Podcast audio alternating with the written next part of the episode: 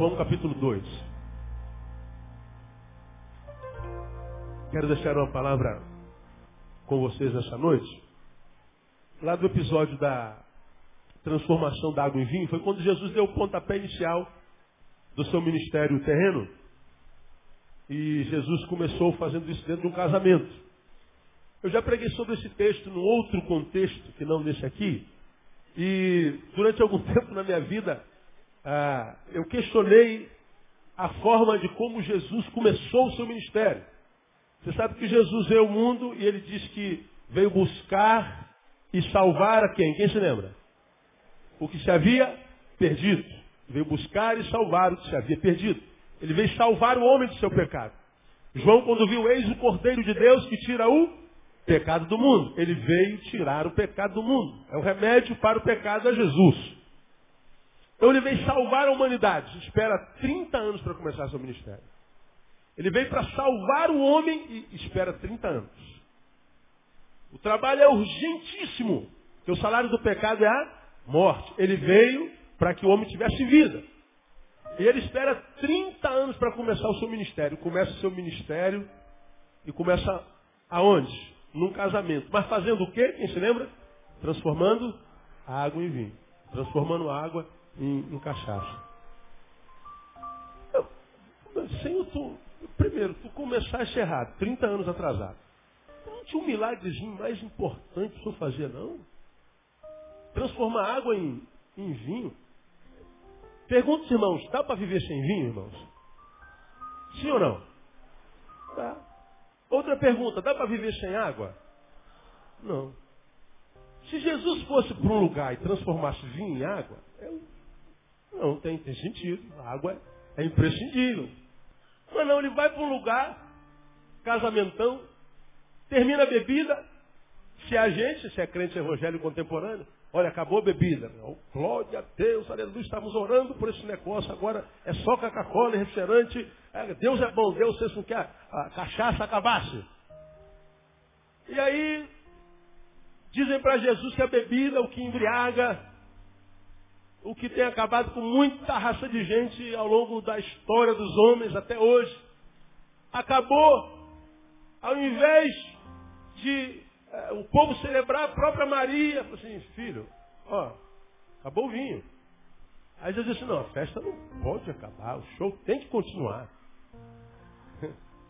Aí Jesus manda encher umas calhas de água, seis calhas, não vou ler para ganhar tempo, você já conhece o texto. Jesus chama os seus é, os empregados da casa, pegam aquelas, aquelas calhas de água e tragam. O texto diz que em cada calha cabiam duas ou três metretas. Uma metreta é uma, uma quantia de, de um pouquinho mais de 40 litros. Duas ou três metretas, para você ter uma ideia. Vamos, vamos botar duas, para a gente botar para baixo. Cada metreta 40 litros, duas metretas. Quantos litros? 80. Eram seis calhas, de 80 litros cada uma. 6 vezes 80, 6 vezes 8, quanto dá? 48. Então, Jesus pega 480 litros de água e transforma em 480 litros de vinho. Dá para ficar bêbado não?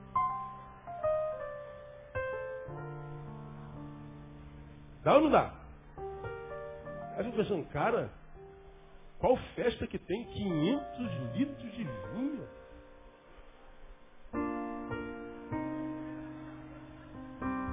Dá um endereço aí, pastor. Onde é que tá Cachaceiro, né? Pinguço. Durante algum tempo eu falei, pô, o cara, o cara vai começar o ministério dele, vai ser contestado. Muita gente não vai acreditar que ele é Deus, que ele é Messias. Pô, por que, que ele não, sei lá, para o sol? Ou, já que ele venceu o deserto e não transformou pedra em pão, vai lá no, no, no centro de Jerusalém, pega a pedra e transforma em pão. Pega as pedrinhas transforma em manteiga pura. E pega outra pedra e transforma em picanha. E dá para os pobres. Aí. Arrebentava a boca do balão. Ia sair em todos os jornais da época. Mas não, Jesus vai para um casamento numa vila lá longe. fica na dele, acaba o vinho, aí transforma a água em vinho. Cara, não é possível. Não tinha um milagre mais importante para Jesus fazer. Seria um marketing mais poderoso. O nome dele correria com mais proporção às regiões. Mas não, Jesus espera 30 anos e começa com um milagrinho desse que a gente acha que é bobagem. Água em vinho. Agora, não é nem sobre o milagre que eu quero falar hoje. Estou introduzindo o nosso papo. Quero começar lendo 1 e 2 desse capítulo, que diz assim. Três dias depois houve um casamento em Caná da Galiléia e estava ali a mãe de Jesus. Como era o nome dela? Dona Maria. E foi também convidado Jesus com seus discípulos para o casamento. Repita após mim. Foi também convidado Jesus com seus discípulos para o casamento. Diga, Jesus foi convidado. Então, Jesus é o filho da Dona Maria. Dona Maria e seu filho foram convidados. Jesus foi convidado, está aqui. Jesus também foi convidado para o seu casamento. Ora, esse convidado foi quem fez toda a diferença na festa. Acabou o vinho. Eu vou contar um pouco do que, que aconteceria àquele casal, àquela família, quando o vinho acabasse. O milagre não foi a transformação da água em vinho, nós já pregamos sobre isso aqui no passado, você dá uma relembrada. O milagre foi outro. Porque sem vinho a gente vive. Deus nunca pegaria uma coisa imprescindível e transformaria numa coisa que é só importante. Vocês já aprenderam a diferença entre imprescindível e importante. Tem coisa que é importante na vida, mas se não tiver, a gente sobrevive. Agora, tem coisas que são imprescindíveis, sem as quais a gente nem vive. Água é imprescindível, vinho não. Ele pega o imprescindível e reduz a qualidade de importante. Ele pega aquilo sem o que não se vive e transforma numa coisa sem a qual a gente vive na boa. Tem gente aqui que nunca botou um gole de vinho na boca. Sobreviveu. Alguns vão continuar sem botar até o final da vida. Vão sobreviver. Agora experimenta fazer isso sem água, viver sem água. Não dá. Então o milagre não foi transformar água em vinho, porque isso não é milagre. Isso é reduzir o imprescindível à qualidade importante. Reduzir uma coisa que é, é incontestável a uma coisa que é plenamente contestável. Se eu perguntar aqui, quem acha que a gente pode beber vinho? Um monte de gente vai levantar. Quem acha que a gente não deve passar nem perto do vinho? É incontestável. Se Jesus transformasse vinho em água, isso era um milagre. Porque a gente estava diante de coisas que não matam sede e a gente está morrendo de sede. Aí Jesus transformou o importante em algo imprescindível. Aí seria o Deus que a gente conhece. Então o milagre não foi bem transformado em vinho, nós vamos falar sobre isso já já. Mas o que fez a diferença nesse casamento foi a presença de Jesus que foi convidado para estar lá. O convidado que faz a diferença. Esse é o tema da mensagem de hoje. O convidado que faz diferença. E por que, eu quero falar sobre o convidado que faz diferença? Porque se a gente fizer uma análise da nossa história, na minha e na sua, faça a nossa história. Quantas pessoas fazem parte da sua história hoje? Está aqui. Eu sou Neil. Quantas pessoas eu tenho com as quais eu me relaciono dia a dia, ano após ano? E você também. E a pergunta que eu faço para você. Quantas dessas pessoas que fazem parte da tua história, da tua festa, da tua existência, quantas delas você convidou para entrar na tua vida e quantas estão aí de penetra? Para para pensar. Você conhece o fulano de tal? Conheço. Se relaciona com ele, se relaciona. Você o convidou para fazer parte dessa história? Ou ele entrou de penetra? Se você tiver um tempinho essa semana e fizer uma análise, eu queria desafiar alguns de vocês, eu sei que nem todos fazem, mas eu sei que muitos fazem as coisas que eu sugiro daqui. Pega um tempinho que você tiver durante a semana, pega um papel. Tenta colocar no papel o nome de todas as pessoas que você conhece. Vai lá botando. Vai botando. Eu conheço fulano, Beltrano. Vai botando lá, vai botando. Bota, bota. Lembrou? Bota, mano. Bota o primeiro nome, bota o apelido. Bota, bota, vai botando, vai botando lá. Eu não sei quantas pessoas você vai botar lá. Você vai surpreender, não é tanta gente quanto você imagina. Agora, desses nomes todos, eu fiz isso. Vai ficando assim, poxa, quantos desses que fazem parte da minha festa A minha vida, minha vida é uma festa, minha vida é uma história. Quantos são convidados e na minha história acrescentam a ela?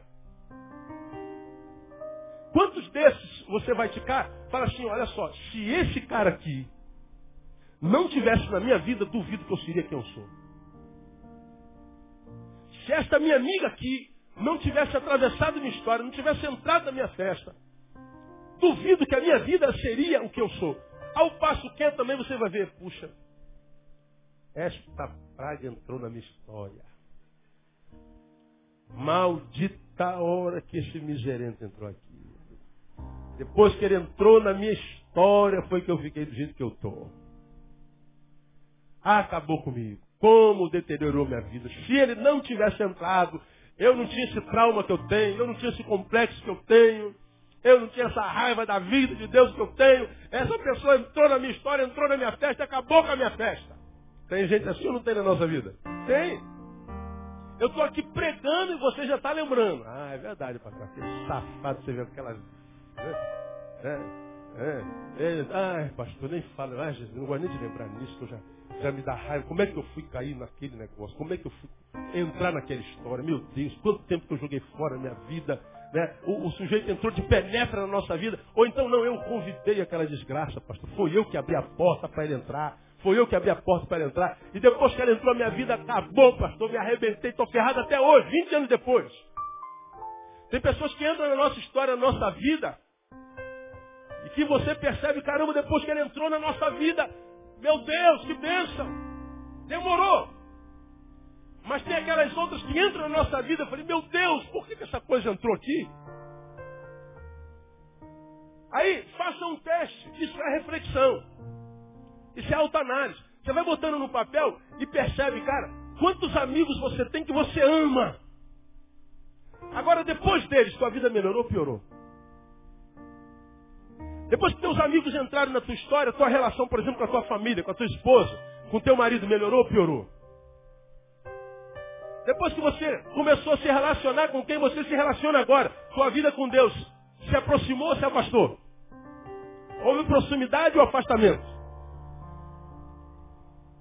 Depois que você começou a, a, a, viver a tua festa de vida, a tua vida festiva, com esses convidados ou esses penetras que estão na nossa história, a nossa vida melhora ou piora? Nós já aprendemos aqui que nós somos o resultado das nossas relações. Nós somos o produto do nosso relacionamento. A Bíblia diz, fizemos a citação disso hoje de manhã, que as más companhias fazem o quê? Corrompem o quê? Os bons costumes. Ao passo que as boas companhias restauram bons costumes. Você tem aprendido aqui, para mim, a maior arma do diabo para desconfigurar a obra de Deus na vida de uma pessoa são amizades. Ninguém que é alcoólatra deu o primeiro gole sozinho. Alguém ofereceu. E você disse, não, não quero não, cara, eu não bebo. Ah, tá com medo, rapaz. Deixa de ser boiola, rapaz. Tá com medo, quer com medo do pastor? Tá com medo da mamãe? Papai manda, você não bebe. Ah, para com isso, rapaz. Você deu o primeiro golinho, porque a rapaziada disse, dá o teu primeiro gole. Ninguém que está aqui, ou me ouvindo pelo site, ou vai pegar o CD amanhã, que é drogado, deu o primeiro, o primeiro trago sozinho. Não.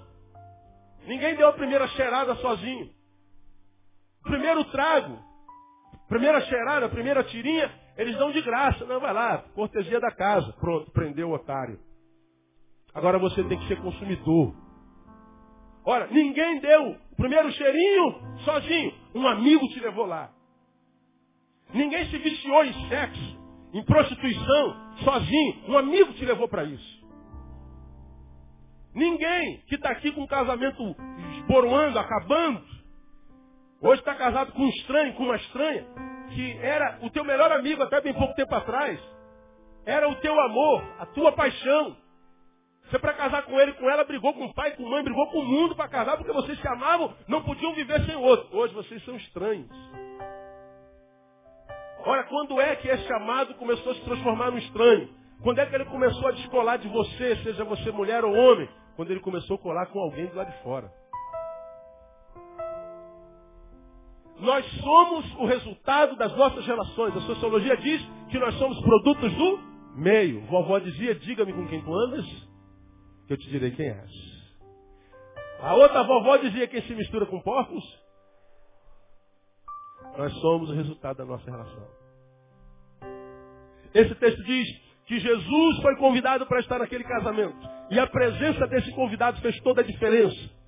Foi a presença de Jesus que disse que a festa podia continuar e continuar com a qualidade melhor, porque depois que ele transformou água em vinho, os especialistas em vinho, como é que são os enólogos? É isso mesmo, enólogos. Os enólogos da, da região, quando tomaram o vinho que foi transformado da água, foi tirado da água, falaram assim, rapaz, mas que casal inteligente vocês são, Todo mundo bota o vinho, o vinho bom, depois que todo mundo enche a cara, bota o ruim que vai qualquer coisa, né? Já está todo mundo lotado mesmo, então bota o vinho ruim. Mas você não botou o vinho ruim, deixou o melhor para o final. Parabéns! E os caras, o casal não entendeu nada. O que vocês estão falando, meu? Não é porque Jesus botou a mão naquele negócio. Onde Jesus bota a mão, fica melhor. Não tem jeito. Aquilo que ser uma vergonha se transformou em glória. No lugar da vergonha, o casal teve dupla honra, porque Jesus fez a diferença. Nós somos o resultado das nossas relações, inclusive das nossas relações com Jesus. Então, o convidado que faz a diferença, a presença de Jesus trouxe o que naquele casamento? Compartilho com você. Primeiro, trouxe honra à família. Honra à família, na verdade, foi a essência do milagre. Explico. O milagre não foi a transformação da água em vinho. No tempo de Jesus, um casamento durava sete dias, alguns nove. De manhã, de tarde, de noite. Sete dias. Uma semana de casamento. Uma semana dando salgadinho para todo mundo, churrasquinho para todo mundo, Coca-Cola para todo mundo e vinho. Vinho. Vamos agravar isso. Quando alguém casava naquelas cercanias, ele não poderia fazer como nós fazemos. Você vai casar, o que, que você faz? Faz uma listinha de convidados. Aí tem buffet para quantas pessoas? 100, 200, 300, mil. Mas a maioria de nós fazemos para quantas pessoas? 100, 200 no máximo. Somos suburbanos, né? Aí a gente faz o buffetzinho para 100, 200. Vamos botar assim, 300? Aí você tem que pegar essa lista que eu estou te falando de amigos, vai reduzindo. Fala assim, rapaz, já tem 100 aqui, falta 500. Aí tu fala assim, não, esse 100 que está aqui é amigo, mas no ano passado eu fiz aniversário, não deu nem lembrancinha. Corta ele. Esse aqui deu, bota aí. Esse aqui falou mal de mim ano retrasado. Corta ele. Esse aqui deu um tapinha nas minhas costas ontem. Bota ele. É um desespero. Eu já casei, irmão. Sei como é que é esse negócio. E a gente fica, quem que bota, quem que não bota? Porque a gente não pode levar todo mundo para a festa. Para a cerimônia, a gente convida todo mundo. Ô, oh, irmão Kleber, ô, oh, meu brother, tá aqui o, o convite do nosso casamento. Aí tu abre o convite, se não tiver aquele pequenininho lá dentro. Cara fala assim, ah, obrigado, obrigado. Meu brother, meu irmão. Ó, tu não pode faltar não, porque tu é meu brother. Mas o pequenininho não está lá dentro. Sabe o que, que acontece hoje? Só vai na cerimônia na igreja quando vai quem recebe o convitezinho individual que tem dentro. Não me convidou para os comes e quer eu vou para a igreja nada? Não, nada. Morra desgraçado. Para comer não me convida. E a gente que casa quando vai entregar o convite, também entrega sem graça, porque não vai o convitezinho individual dentro. A gente não pode convidar todo mundo. A gente não tem dinheiro para dar comer para todo mundo. A gente bota cenzinho, duzentinho, trezentinho e olha lá. Mas lá não, não tinha escolha. Vai casar? Anuncia para toda a vila. Todos os moradores daquela cercania vinham para o casamento. Todos eles num casamento de sete dias. Agora imagina você, por exemplo, Vamos esquecer o Jardim Novo. Vamos esquecer a Malé, Sulacap. Mas imagina você casando e convidando toda a igreja para a tua festa. Duas mil e por pessoa. Dá para dar para comer para todo mundo, irmão? Não dá. Não dá. Porque casamento é a mesma coisa, a gente faz a festa, o miserável vai lá, come de graça ainda sai falando mal. Ô, ô, ô, ô, Paula, você comeu alguma coisa no casamento da Priscila? É, comi um pratinho, pois é, não comi meio pratinho. Uma mesa com 15 pessoas, botaram um pratinho com 10 salgadinhos. O cara come de graça ainda sai falando mal de você, pá. Não tem problema. Agora, lá não. Convidava a vila toda e tinha que ter comida e bebida de manhã, de tarde, de noite. Sete dias. Agora, aqui que entra a história do vinho. Na cultura judaica, vinho simboliza alegria, vinho simboliza prosperidade, vinho simboliza honra, vinho simboliza dignidade, vinho é símbolo de um monte de coisas. Não foi à toa que Jesus celebrou a ceia com vinho. Vinho tem uma significância muito grande. E aqui que entra o milagre. Quando um casamento acontecia e o vinho acabava, tal término de vinho era a maior ofensa que uma família poderia fazer a seus convidados. Podia acabar toda a comida, toda a carne, todo salgado, todo refrigerante se, se existisse. Podia acabar tudo, menos vinho. Vinho não. Quando você convida alguém para estar na família dela, se não houver vinho, é ofensa. Um casamento que não tem vinho é uma desonra para os seus convidados.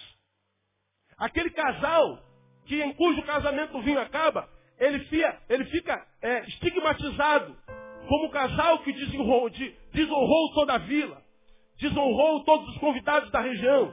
É um casal que trouxe gente para sua casa, mas não honrou, não deu dignidade, ofendeu, blasfemou contra o nome dos convidados. Aí agora a gente começa a entender por que, que Jesus começou o seu ministério transformando água em vinho. Vinho não podia acabar. Porque se o vinho acabasse, aquela família que estava nascendo já nascia debaixo de maldição social. Aquela família que estava se formando agora já crescia e nascia debaixo do estigma da rejeição social. Aquela família ia ser vista como uma família maldita. Quando Jesus transforma água em vinho, ele não está com a intenção de encher a cara de ninguém. Jesus está dizendo só, uma família não pode começar debaixo de maldição, porque família é prioridade no coração de Deus. É por isso que Jesus começou o seu ministério numa família, num casamento, transformando água em vinho. Ele não está com interesse de embebedar ninguém. Ele só está querendo dizer, olha, o que Deus tem de mais importante no coração é família. E eu não posso começar o meu ministério de redenção se não dentro de uma família.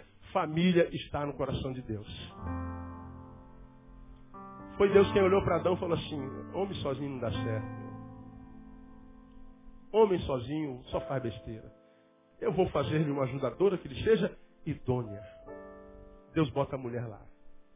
Dizem que Deus fez o rascunho, depois fez a obra-prima. Né? O homem é o rascunho.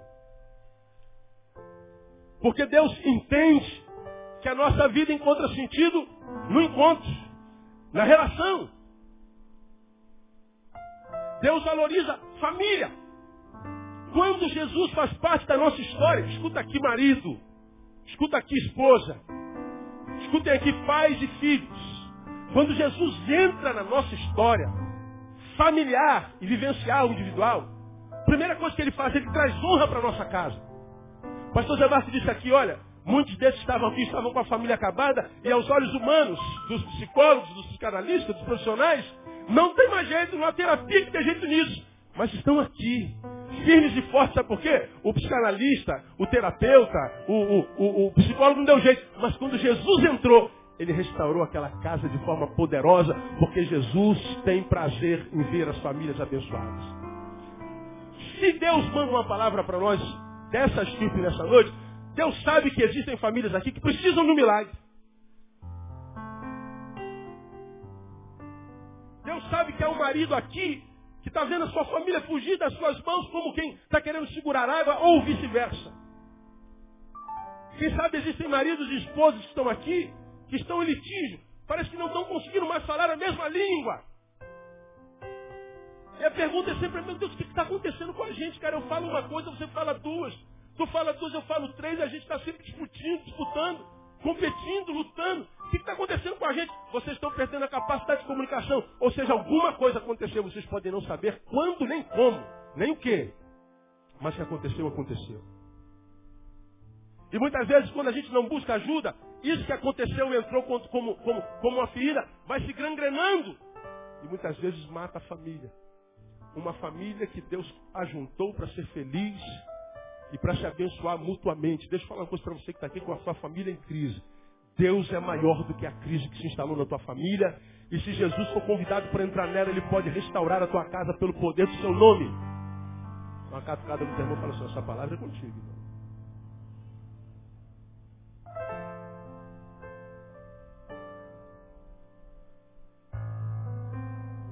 Aliás, aí está a glória de um pastor.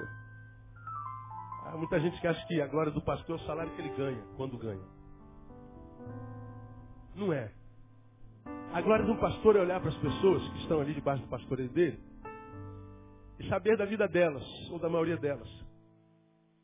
Saber como cada um chegou, como cada um é, esteve no gabinete algum tempo atrás. E a gente vê o que Deus vai fazendo, como nós vimos em alguns desses casais, e muitos dos casais que estão aqui. E a gente vê, é, hoje foi a despedida do pastor Noronha, e o pastor Noronha falando, olha irmãos, eu quero honrar a igreja, quero louvar a igreja, louvar a Deus pela vida da igreja, pela vida do pastor Neil, porque ele falou, eu cheguei aqui como um, um, um carro de palhaço. É aquele carro de palhaço que vai rodando no circo, vai ficando pedaço para todo lado, viu, palhaço Rogério? Vai ficando pedaço para tudo, puf, vai ficando pedaço, ele eu cheguei aqui como um, um carro de palhaço.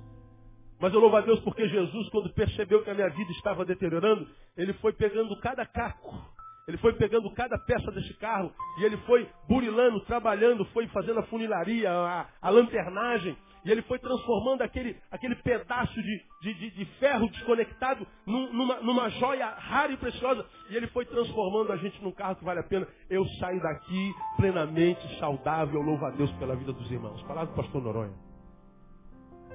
Um Deus que sabe transformar a maldição em bênção. Um Deus que sabe transformar um vaso quebrado num vaso de honra. Um Deus que tem poder na mão para fazer o que bem entender, desde que a gente permita. Talvez você esteja aqui com a vida quebrada, porque um intruso, um penetra, entrou na tua relação familiar e está destruindo a tua família. Jesus precisa ser convidado para entrar nela. Porque há poder no nome de Jesus, amado. Eu louvo a Deus por essa palavra, porque o milagre que Jesus fez não foi transformar água em vinho, mas restaurar a honra de um casal. Jesus começou a salvação do universo abençoando um casal. Jesus começou numa família. Ele ama a família. Ele ama as relações saudáveis, porque nós somos o resultado das nossas relações.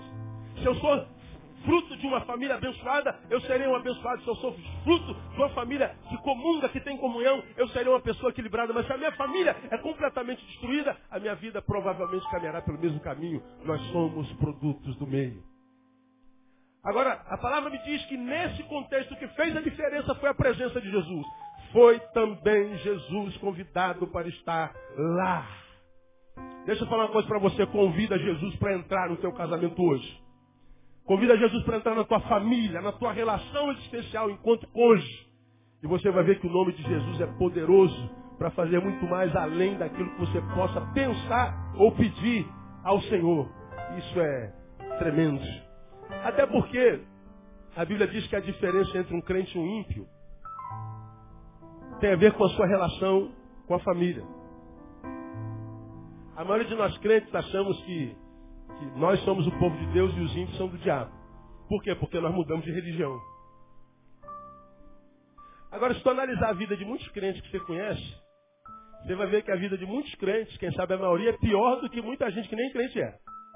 Todos nós temos a nossa relação. Quer ver? Alguém aqui já ganhou calote de crente alguma vez? Ele mantém aí. Dá uma olhadinha, gente, para trás. Ó, isso é só calote.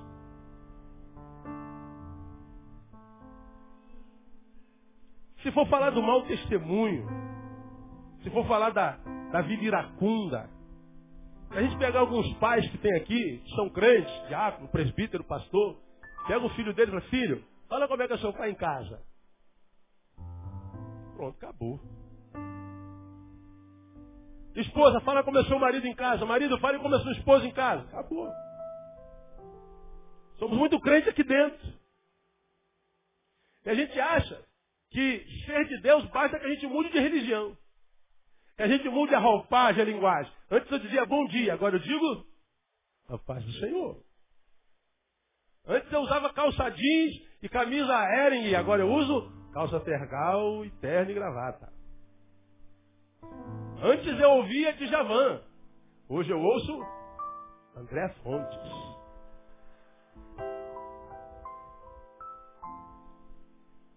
Oh, eu sou salvo. Oh, irmão. Negócio de religião é invenção nossa. Deus não. Quando você vai a 1 Timóteo capítulo 5, versículo 8, diz assim, ó. Se alguém não cuida dos seus, principalmente dos da sua família, nega a fé e é pior do que um incrédulo. Se alguém não cuida dos seus, principalmente, porque na Bíblia, meus não são só os meus familiares. Os meus amigos fazem parte do que eu sou e eu sou produto deles. São meus.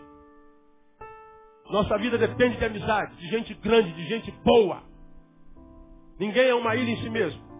Mas ele diz: quem não cuida dos seus, principalmente dos da sua família, nega a fé, é pior do que incrédulo. Ele está dizendo assim: olha, eu sei quem é meu e quem não é, à medida com a qual ele se relaciona com a sua família. Porque o meu projeto começou na família. Meu projeto se encerra na família. Por isso ele escolheu me chamar de família. Nós somos a família de Deus. Então muitas vezes nós somos frequentadores de templos, somos adoradores coletivos, somos é, pessoas que é, mantêm a obra, mas nós temos uma família completamente arrebentada e Deus está dizendo, não, o meu trabalho na vida de cada indivíduo começa na família. Amado, não desista da sua família. Deus tem poder para restaurá-la no nome de Jesus. Convida Jesus para entrar lá. E você vai ver que Deus começa a quebrantar você, começa a quebrantar o coração do pai, começa a quebrantar o coração do, do filho, e a gente percebe a importância da família até da forma como acaba Malaquias, último versículo do Velho Testamento. Último. Diz assim, ele converterá o coração do pai ao filho, do filho ao pai, para que eu não fira a terra com maldição. Ele está dizendo, estou acabando a obra profética para entrar na obra messiânica, no tempo da graça. E termino dizendo, quebrantamento de pai para filho, de filho para pai. Ele termina na família. Começa falando de genealogia, família. Família, família, família. Ora, certamente Deus trouxe alguém aqui para ouvir isso. Você pode, quem sabe, estar desistindo da tua família. Deus não desistiu da tua família, porque Deus sabe que você só pode ser feliz nela. A diferença na vida dessa família, que poderia começar debaixo de maldição, foi a presença de Jesus. Manda Jesus ir para sua casa, que ele vai contigo hoje, no nome de Jesus. Convidado que faz a diferença não só honrando a família, mas tornando o impossível uma possibilidade. Ora,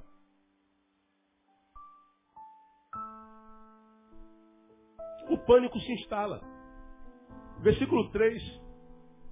Tendo acabado o vinho, a mãe de Jesus disse: Não tem vinho. A história aqui foi mais ou menos desesperadora. Os convidados se alegrando, tomando vinho. A notícia chega até a Maria. Olha, acabou o vinho. Pelo amor de Deus, não acredito nisso, não, não pode, não pode acabar tudo. Mas nós fizemos as contas certinhos, nós fizemos a, a, toda, todos os detalhes, nós estudamos tudo, não pode ter acabado. Não, deve ter gente vindo, gente que bebe demais. Você não esqueceu que o irmão Pedro vinha na festa? O cara é cachaceiro direto. Trouxe mais os pinguços dele, então beberam mais do que, ah, não, não pensamos nisso. Acabou o vinho. Desespero total. Maria não consegue ficar parada. Maria não era dona da casa. Maria não era a, a, a parente, pelo que a gente percebe. Mas Maria ficou tão preocupada que ela falou, meu Deus, estamos diante de uma impossibilidade. Nós não temos adega Ramos aqui em Jacarepaguá para comprar vinho. Nós não temos supermercado para ir lá comprar vinho. Nós não temos como. Onde é que a gente vai se virar? Meu Deus, é um pânico, é uma catástrofe. Estamos diante de uma impossibilidade, não há o que fazer. Por isso eles recorrem a Jesus. Maria sabia o filho que tinha. Meu filho, o vinho acabou. Não há o que fazer.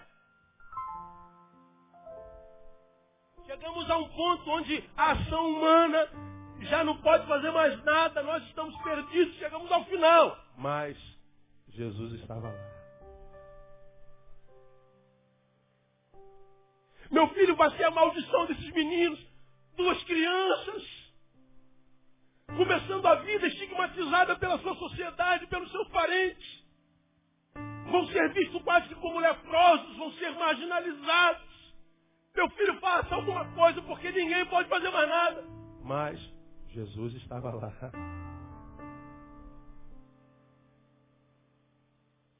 Jesus, somos empregados, traga essas águas aí.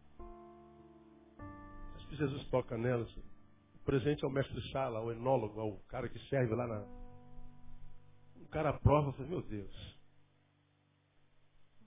Aonde é que vocês acharam esse vinho? Não é possível, não existe esse vinho aqui. A essa hora não há lugar para comprar. Pelo espaço-tempo. Não deu tempo para vocês irem a lugar nenhum. Da onde veio isso? É porque Jesus estava lá. E Jesus transforma o impossível numa possibilidade. A possibilidade da vergonha.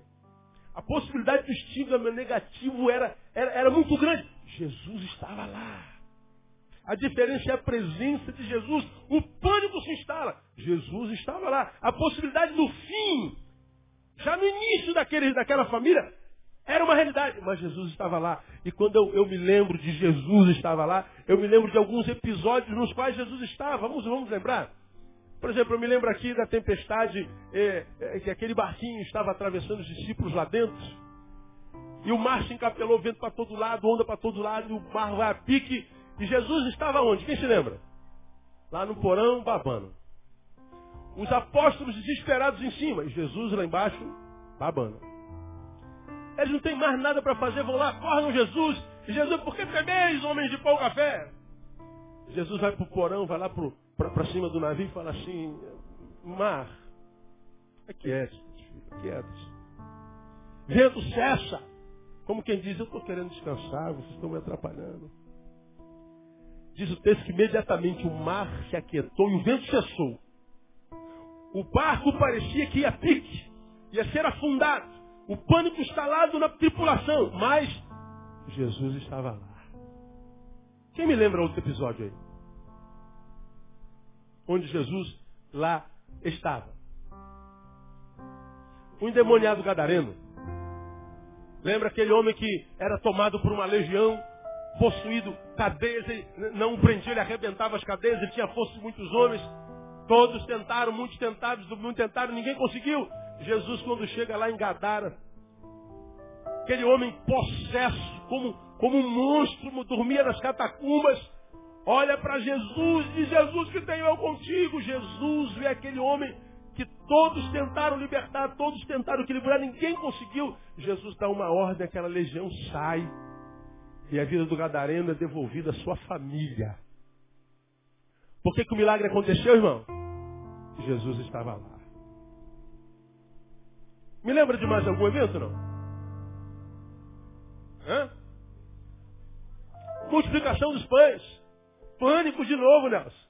Jesus, está na hora de comer, nós não temos dinheiro para dar comida para essa rapaziada toda. Mais de 15 mil homens. 15 mil pessoas, contando mulheres e crianças. Não há padaria aqui, não tem grana, não tem nada. Vamos mandar essa gente embora. Calma, filho. Dá-lhes voz de comer. Você está doido? Como? Da onde a gente vai tirar? Ué, procura no meio da massa. Eles rodaram a massa todinha. Trouxeram o quê?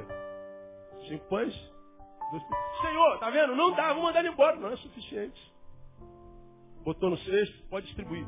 E começou a multiplicar.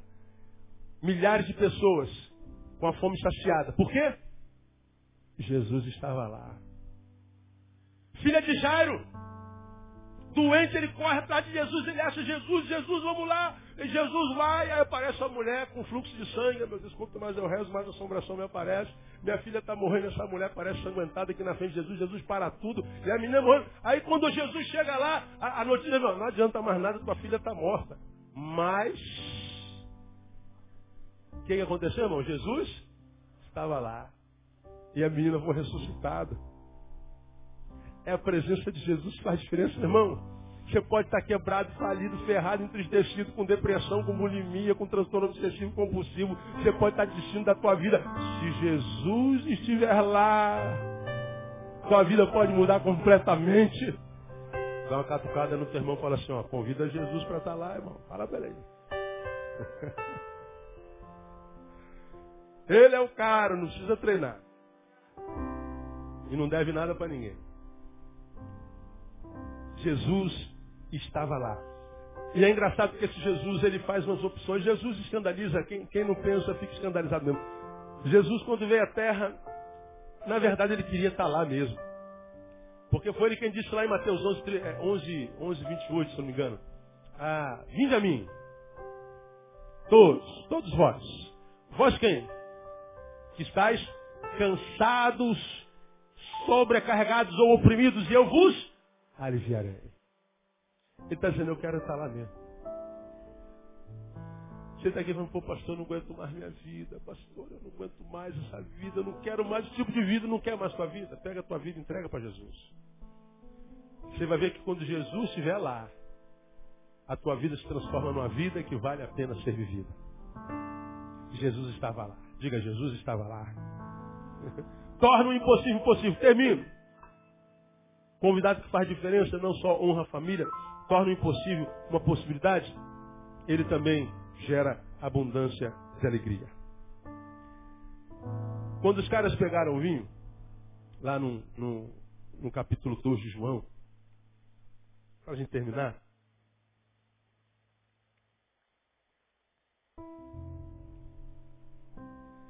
Lá no versículo 10, os especialistas, depois que pegam o vinho, falam assim. Ele disse, todo homem põe primeiro o vinho novo, o vinho bom. E quando já tem bebido bem, então o inferior. Mas tu guardastes até agora o bom vinho.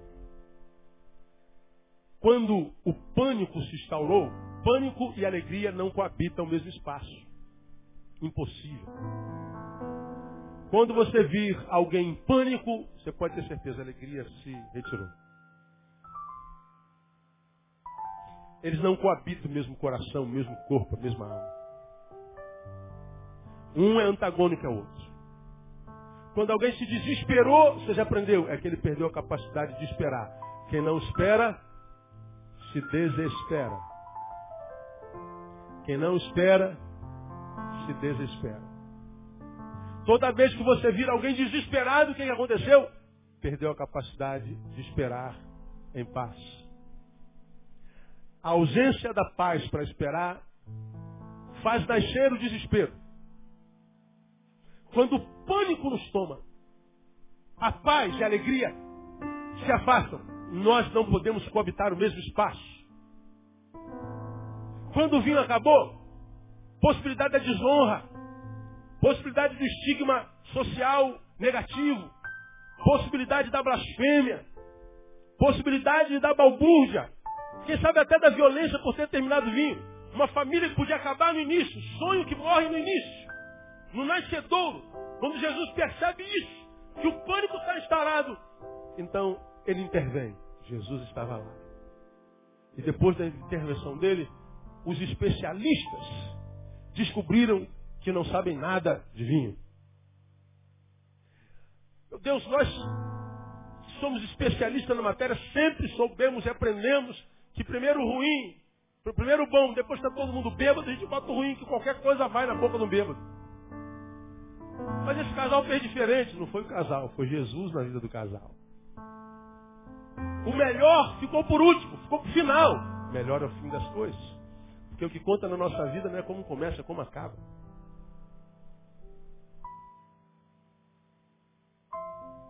Eu tenho visto um monte de casamento começar muito lindo. Mas a forma como acaba, acaba é horrível.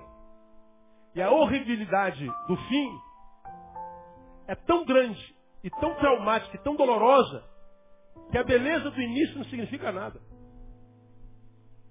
Ninguém lembra do início quando acaba muito mal. A amizade de dois amigos começou de forma linda, um salvando a vida do outro. Mas quando foram traídos, eles se feriram e a relação acabou dramaticamente. A dor é tão grande que o início não conta mais. O que conta na vida é como acaba. Como acaba? De modo que a festa acabou bem. Por quê, irmão? Jesus estava lá. Porque Ele é o restaurador da alegria. Aliás, a Bíblia diz que a alegria do Senhor é o quê? A nossa força. Meu irmão, a primeira coisa que Deus faz quando quer salvar a vida de uma pessoa, restaurar a vida de uma pessoa, é restaurar a alegria, porque a alegria é o nosso combustível. É aquilo que a Bíblia fala em Paulo, que a paz de Deus que excede todo entendimento. Ninguém consegue explicar. Guarda nossa mente, nossa razão, guarda nosso coração, nossa emoção.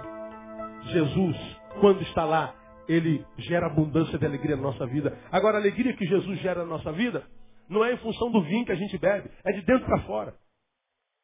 Aí não precisa nem mais beber. Jesus vai conosco, não só para o culto na igreja, num lugar, num domingo, num, num, num horário. Não quando acaba a reunião. O culto continua na vida. A nossa reunião acaba daqui a 10 minutos exatos. Mas o culto na tua vida é a alegria do Senhor. Pode ir contigo para casa e amanhecer amanhã. Amanhã você vai pendurado no 383 por cento da cidade, uma hora e meia pendurado, e você vai com alegria pendurada contigo no 383. Ou você que pega o fatal, vai pendurado no fatal, ele vai enguiçar no meio do caminho. Ele sempre enguiça, não tem jeito. Mas você vai sair do ônibus dando glória a Deus, porque a alegria do Senhor vai estar contigo no nome de Jesus. Aí pode acontecer o que quiser acontecer do lado de fora, porque a alegria do Senhor está dentro e a paz de Deus que excede todo entendimento. E você vai viver uma vida que vale a pena ser vivida quando Jesus está lá.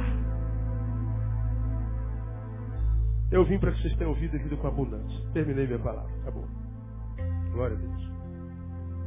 Agora eu quero orar. Orar por quem? Por você que está aqui que não conhece Jesus ainda. Você que está aqui, meu irmão, e quem sabe nem gosta de religião, de igreja, de pastor, de, de, de, de, de sei lá de quê. Eu também não gosto não. Gosto pouco de crente. Gosto pouco de igreja. Escondo de ninguém. Não estou falando de igreja, de religião, de, de, de pastor, estou falando de Jesus. Eu sou batista, nós somos uma igreja batista. Jesus não é. Graças a Deus. Talvez aqui existam irmãos que são assembleanos, metodistas, é, Jesus não é isso. Jesus não cabe dentro dessa caixinha denominacional religiosa que nós inventamos. Ele não cabe dentro da denominação, mas ele cabe certinho dentro do teu coração. Agora nós temos aprendido pela palavra que o coração do homem é uma porta que só tem fechadura pelo lado de dentro. Ele só entra se você abrir. O modus operandi de Jesus é diferente do modus operandi do diabo, do modo de operação do diabo. A Bíblia diz que o diabo, o ladrão, ele veio senão para quê? Matar, roubar e destruir. Então o diabo ele entra na vida de uma pessoa como? Ele mete o pé na porta da nossa vida, ele é sempre penetra. Nós não convidamos o diabo para vir a nossa vida. Ele vem e rouba a nossa alegria. Ele destrói a nossa, nossa, nossas emoções. Ele acaba com a nossa família. Ele tira a nossa alegria. Ele nos mata. Mata sem tirar a existência, como eu tenho empregado por aí. Esse é o ministério dele. Ele vem, arromba a porta da nossa vida e entra e acaba com a gente. Jesus não. Fazendo alusão à sua igreja, lá no Apocalipse ele diz, esse que estou à porta aí, bate. Se alguém abrir, eu entro. Ceio com ele e faço nele morar. Deus, em Jesus, não entra na vida de ninguém que não convide a entrar. Essa palavra, esse que estou à porta em bato, foi uma palavra de Jesus a uma igreja Naquela igreja, ele estava do lado de fora. Eis que estou à porta e bato. Me ensinando que nem na sua igreja ele está se não for convidado a estar. Me ensinando que a gente pode estar desenvolvendo só uma religiosidade sem vida, insossa, cinza, sem alegria, fazendo a obra de Deus sem Deus. Podemos nos vincular tão somente a uma religião. Porque na igreja ele estava do lado de fora. Como na vida de muitas pessoas que nunca convidaram a entrar. E ele está dizendo isso estou a porta embaixo. Nesse casamento, está escrito lá claramente, também foi Jesus convidado a estar lá. Eu queria orar com você que está aqui, que entendeu essa palavra. Que sente que o Espírito Santo está batendo na porta do teu coração e você gostaria de entregar a tua vida a Jesus, dizendo assim, pastor, eu quero convidar a Jesus para morar na minha vida.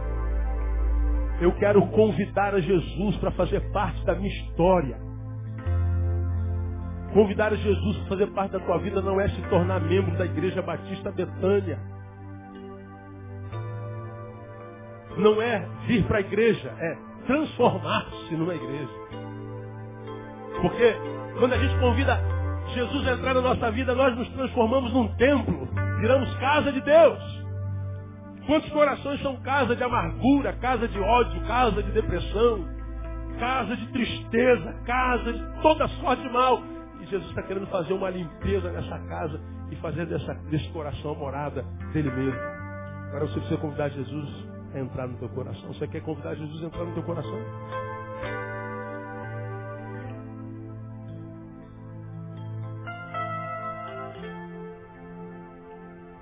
Aleluia.